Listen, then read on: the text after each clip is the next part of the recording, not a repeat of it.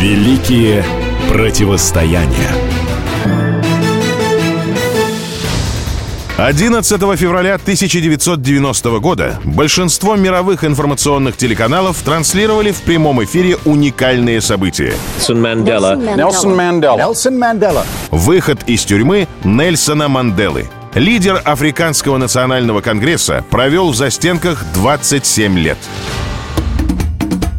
Когда у главы деревни Мфезо Гадла Манделы родился мальчик, ему дали имя Халилала, то есть проказник. Но в школе учительница стала называть его Нельсон. В 18 лет юноша поступил в единственный в то время университет, в котором имели право учиться темнокожие граждане Южной Африки. Но из-за несогласия с политикой руководства учебного заведения покинул его. Степень бакалавра гуманитарных наук Нельсон получил заочно.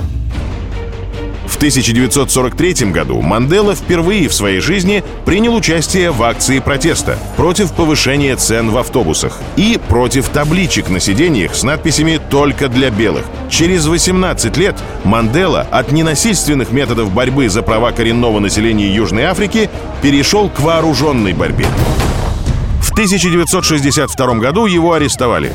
Пожизненный срок Манделу отправили отбывать в тюрьму на острове Роббин, близ мыса Доброй Надежды. Заключенный под номером 46664 просидел там 18 лет. До выхода на свободу, которую ему предоставит новый президент ЮАР Фредерик Деклерк, Манделе оставалось еще 6 лет – Фредерик де Клерк пришел к власти в стране в 1989 году, сменив на президентском посту Питера Боту по прозвищу «Большой крокодил». Бота ни за что не хотел выпускать Манделу из тюрьмы. Несмотря на то, что по всему миру проходили демонстрации под лозунгами «Свободу Нельсону Мандели». Деклерк, последний белый глава южноафриканского государства, ненавидел Манделу, но прислушался к голосу разума. Он начал привлекать коренное население к управлению страной освободил Манделу, легализовал Африканский национальный конгресс, уволил из армии офицеров, которые подозревались в провоцировании насилия. Деклерк отменил многие дискриминационные законы, а также начал консультации с Манделой о новой конституции страны и о создании переходного правительства.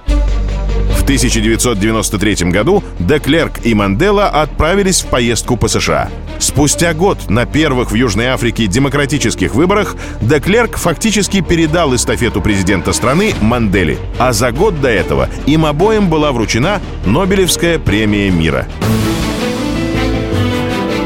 Великие противостояния.